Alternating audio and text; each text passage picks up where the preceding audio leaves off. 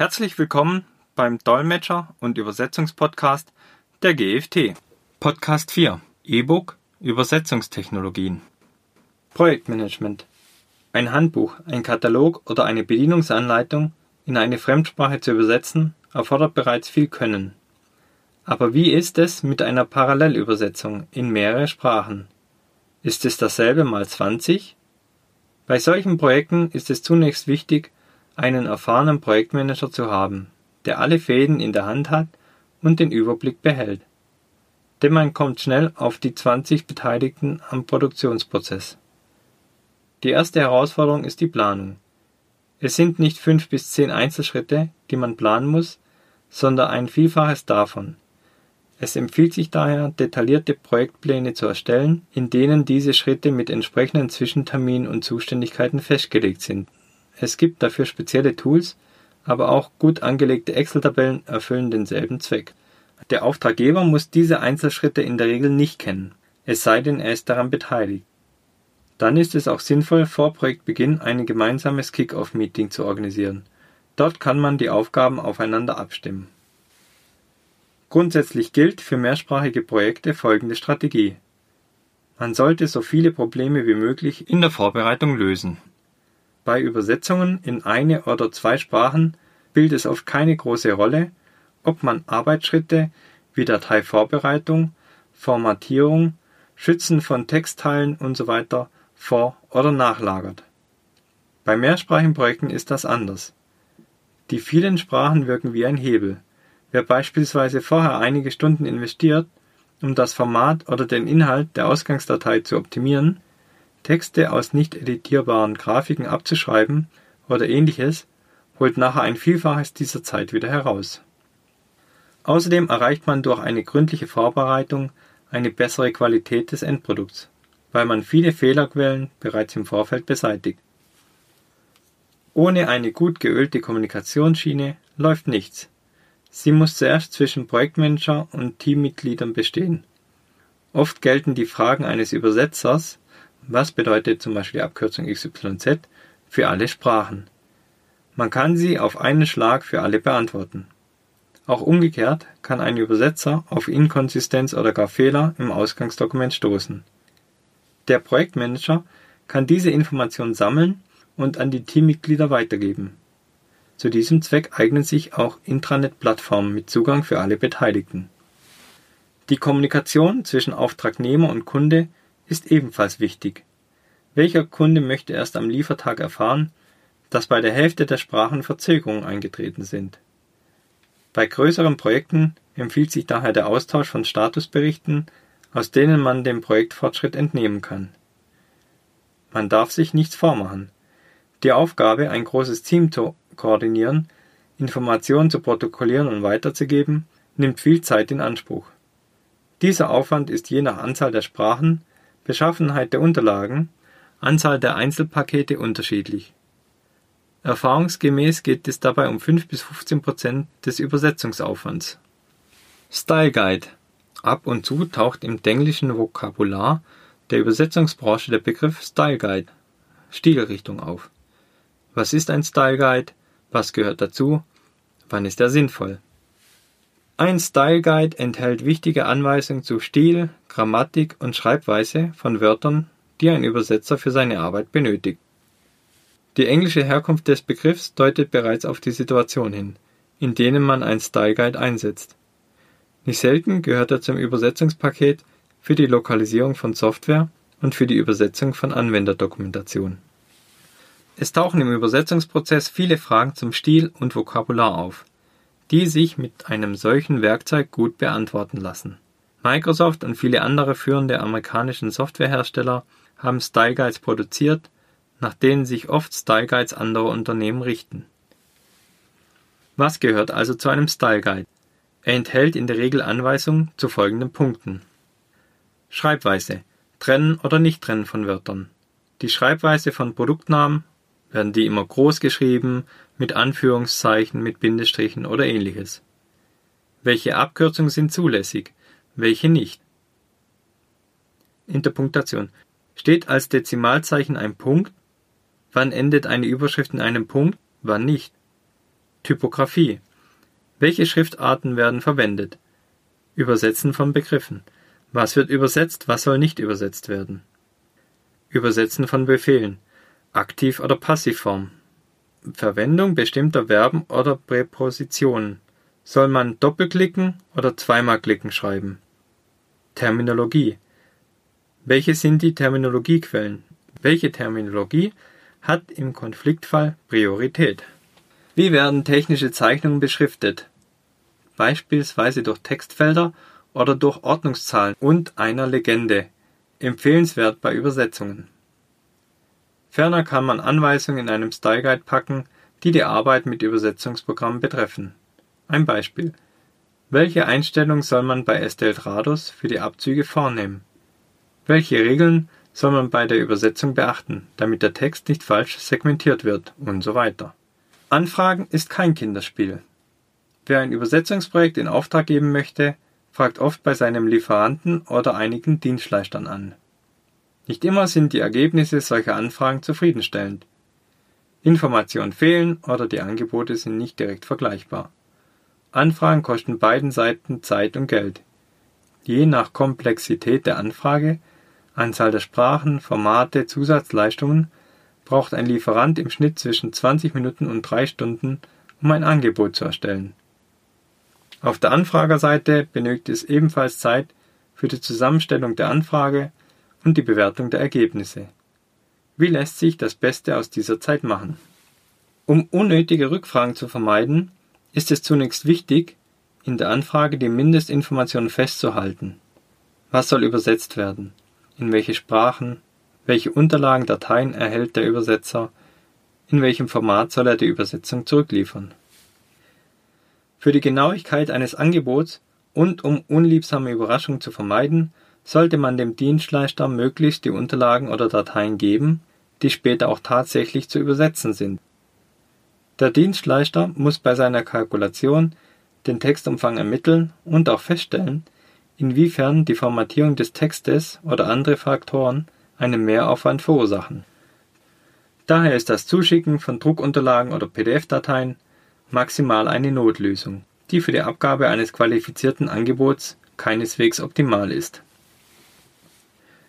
Relativ selten wird bei der Anfrage relevantes Referenzmaterial beigefügt. Wenn das neue Projekt viele Ähnlichkeiten mit einem Referenzprojekt hat, kann dies die Kosten spürbar senken. Durch Alignment kann man das Referenzmaterial in eine Übersetzungsdatenbank, dem Translation Memory, übernehmen.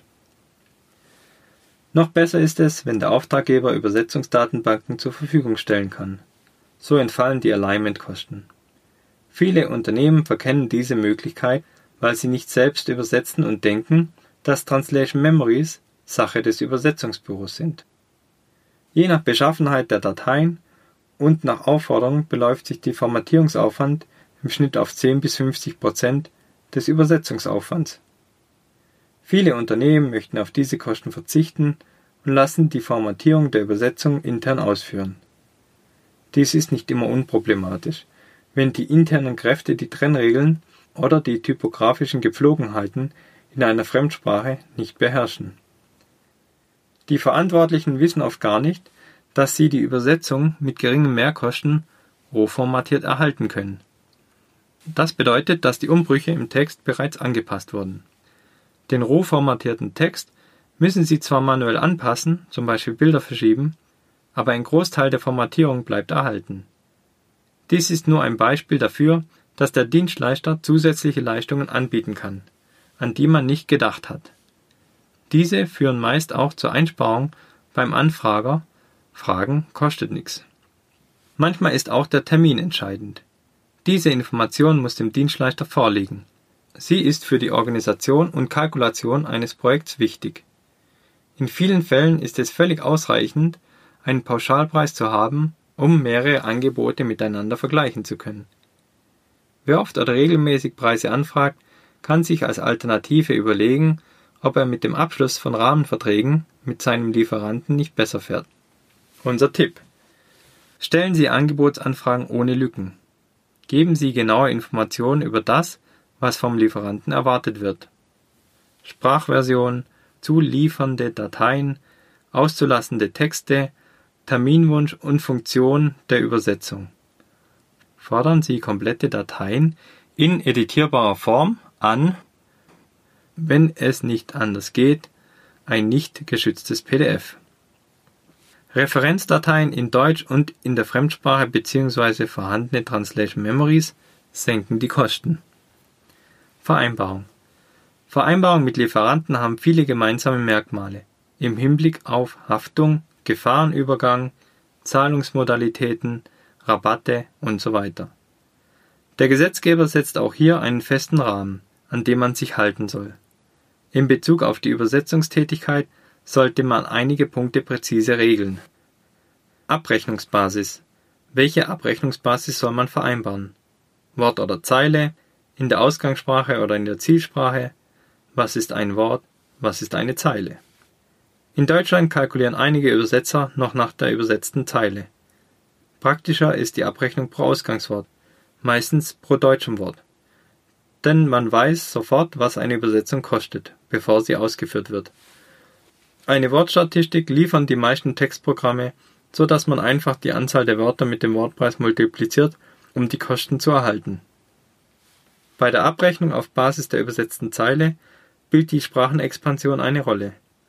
Man hat in der Fremdsprache nie genau dieselbe Zeilenanzahl wie in der Ausgangssprache. Die romanischen Sprachen sind in der Regel 20 bis 25 Prozent länger als die deutsche Sprache. Dementsprechend muss man die Anzahl der Zeilen nach oben korrigieren, um die Übersetzungskosten zu ermitteln. Inzwischen hat sich bei den meisten Übersetzern und Übersetzungsdienstleistern die Abrechnung auf Wortbasis durchgesetzt Wer Preise vergleichen will, hat hier die größte Auswahl.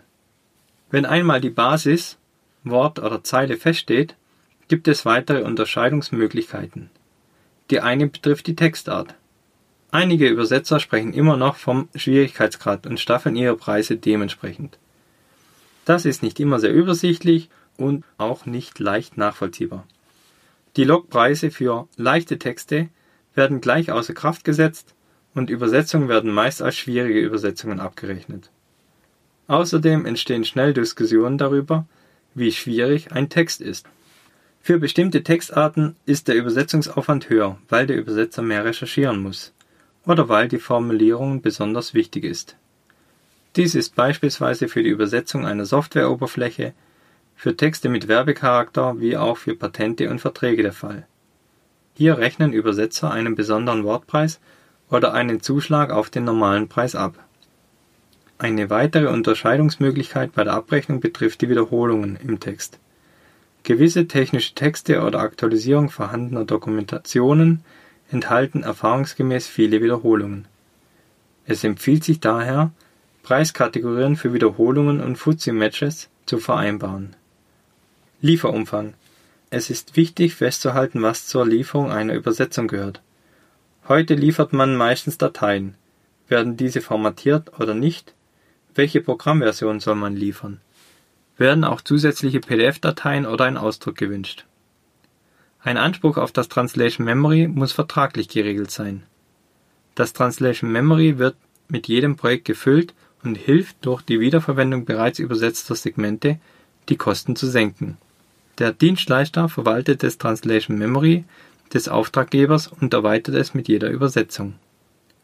Wenn der Auftraggeber Einblick in das Translation Memory wünscht und eine aktuelle Version bei diesem im Haus gespeichert werden soll, muss das mit dem Dienstleister geklärt werden.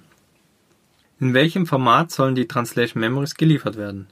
Das universelle Austauschformat dafür ist TMX. TMX ist XML-basiert und kann, wenn beide Seiten das gleiche CAT-Tool in der gleichen Version verwenden, zusätzliche Formatierungsinformationen übertragen. Alternativ gibt es oft die Möglichkeit, es als Excel-Datei in Spalten auszuspielen. Arbeitsorganisation Es ist sinnvoll zu definieren, welche Stellen auf beiden Seiten der Auftragsabwicklung für welche Aufgaben zuständig sind. An wen soll sich der Übersetzer wenden, wenn er spezielle fachliche Fragen hat? Auch lässt sich hier eine traditionelle Schwäche von Übersetzungsdienstleister kompensieren Immer wieder wird bemängelt, dass der Übersetzer anonym und beliebig austauschbar sei, was zu Qualitätsschwankungen führt. Man kann einen Direktkontakt zum Übersetzer vereinbaren. Dabei sollte zugesichert sein, dass die Aufträge künftig nicht direkt an den Übersetzer gehen und dass die wichtigen Informationen auch mit dem Dienstleister ausgetauscht werden, damit er sie bei künftigen Projekten berücksichtigen kann. Wir sind am Ende dieses E-Books angelangt. Ich bedanke mich fürs Zuhören. Wenn Sie Fragen haben, die bisher noch nicht im Podcast behandelt wurden, können Sie diese gerne per E-Mail an m.binder.gft-online.de stellen. Ich werde diese in einem der nächsten Podcast-Folgen beantworten. Vielen Dank fürs Zuhören und bis zum nächsten Mal.